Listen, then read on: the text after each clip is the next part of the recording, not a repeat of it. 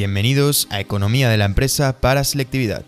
En este episodio vamos a hablar de las formas de concentración de las empresas, que es la segunda pregunta del segundo bloque, desarrollo de la empresa del temario de selectividad.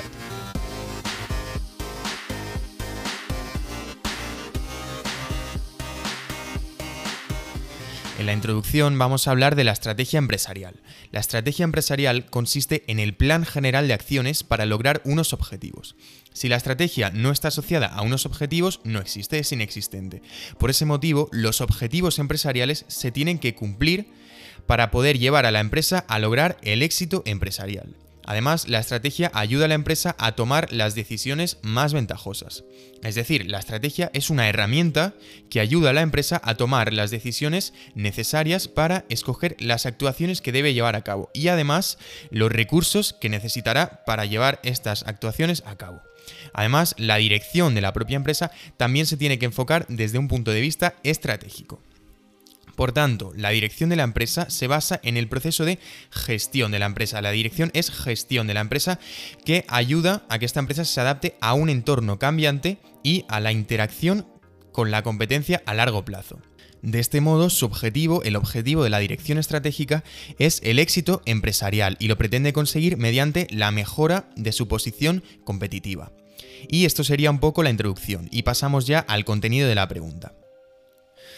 Habiendo establecido la localización y dimensión en la empresa, en función de las variables relevantes, como ya vimos en el episodio 1 de este segundo bloque, la empresa puede decidir si es conveniente aumentar su capacidad productiva o su dimensión. Y para ello, para decidirlo, puede recurrir a dos opciones. El crecimiento interno, que se basa en el incremento del patrimonio mediante las inversiones, o el externo, que se basa en la adquisición, control o fusión con otras empresas a nivel nacional o internacional.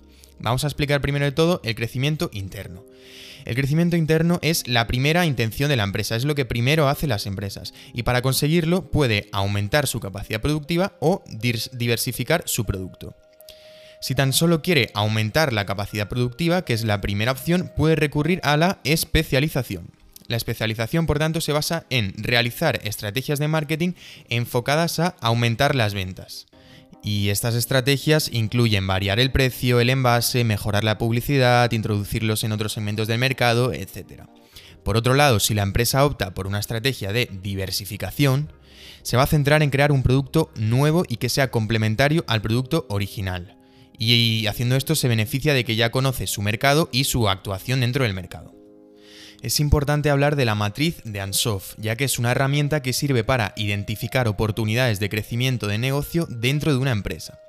En ella se reflejan todas las combinaciones entre el producto y el mercado en el que se puede encontrar la empresa cuando decida crecer. Las diferentes posibilidades son las siguientes. En primer lugar, encontramos el incremento de la penetración en el mercado. Se trata de una estrategia de especialización que consiste en vender más cantidad del producto actual y en los mercados actuales. Y con esto se pretende captar los consumidores de la competencia se puede llevar a cabo aplicando políticas de marketing, utilizando programas de fidelización a la marca, productos asequibles o promociones. Otra estrategia de especialización es el desarrollo del mercado, que se basa en intentar vender los mismos productos en mercados nuevos. Y lo intenta mediante la apertura de mercados geográficos distintos, la venta en nuevos segmentos dentro del mismo mercado geográfico o la utilización de Internet.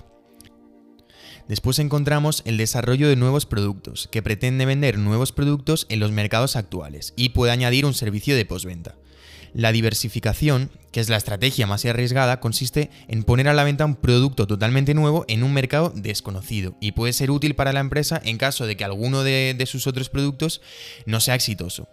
Sí, y esto sería el crecimiento interno. Pero ¿qué pasa si este crecimiento interno no funciona? Que las empresas optan por el crecimiento externo y lo hacen con el fin de penetrar en mercados nuevos o realizar acuerdos comerciales. Las formas de asumir este crecimiento externo son las siguientes. En primer lugar tenemos la fusión pura, que se basa en una unión entre varias sociedades para crear una nueva. La empresa que nace, que nace a raíz de esta unión, asume los derechos y negociaciones de las anteriores y se establece un patrimonio único. Así las empresas pueden lograr unos objetivos que serían inalcanzables si actuasen cada empresa por separado. Después encontramos la fusión por absorción, que se basa en que una empresa adquiera la otra y la empresa que ha sido adquirida se extingue. O sea, la absorbe la empresa primera. Y el patrimonio de la empresa absorbida pasa a manos de la que lo absorbe. Después tenemos la participación, que consiste en comprar el capital social de una empresa en un intento de dominarla, ya sea de manera parcial o total, y teniendo en cuenta que ninguna de las dos empresas perderá su forma jurídica. Este control puede ser absoluto si se tiene más del 80%, mayoritario si se tiene más del 50% o minoritario, que es menos del 50%. La siguiente forma de, crecimiento es la cooperación, mediante la que se establecen relaciones entre empresas interdependientes que estas relaciones, estos acuerdos, eh, permiten colaborar para compartir unos recursos, minimizar gastos y riesgos. Más adelante tenemos el, clúster, que se basa en una concentración geográfica de empresas que comparten interés por un sector económico concreto. Sus retos estratégicos son similares y por tanto permite que los empresarios colaboren para ser más competitivos. Después tenemos las joint ventures, que son acuerdos entre dos o más empresas que aportan capital. Se realiza entre empresas de diferentes países donde generalmente el, extranjero aporta capital y tecnología y el socio local aporta sus conocimientos sobre el mercado en cuestión y su accesibilidad. Después tenemos el trust o concentración vertical, que es un conjunto de empresas que forman parte de diferentes fases del proceso de producción, y su objetivo es reducir gastos y dominar el mercado. Más adelante encontramos los cártels, que son empresas del mismo sector productivo que dominan prácticamente el mercado y que se ponen de acuerdo en los precios y en las estrategias de venta. Y por último ya tenemos los holdings. Los holdings son una forma de organización mediante la cual una empresa consigue las acciones y las participaciones de otras que controla, que son generalmente de diferente sector. Ya sabéis que si necesitáis los apuntes escritos de esta pregunta o de cualquiera de las otras que están publicadas, nos podéis enviar un email a economíaparaselectividad.gmail.com. Y ya hemos acabado la pregunta y vamos a ir con la conclusión. En la conclusión tenéis que hacer un breve resumen de todo el contenido diciendo que las empresas establecen unos objetivos que, que consiguen perdón, mediante el diseño de una buena estrategia empresarial. La empresa tiene una localización y dimensión determinada, pero puede optar por crecer. Si opta por crecer, intentará aplicar estrategias de diversificación o de especialización donde encontramos la matriz de Ansoff por lo que respecta al contexto de crecimiento interno. Si con este crecimiento interno no obtiene resultados, optará por el crecimiento externo, donde se aplicarán los métodos de fusión, de colaboración, de absorción, etc.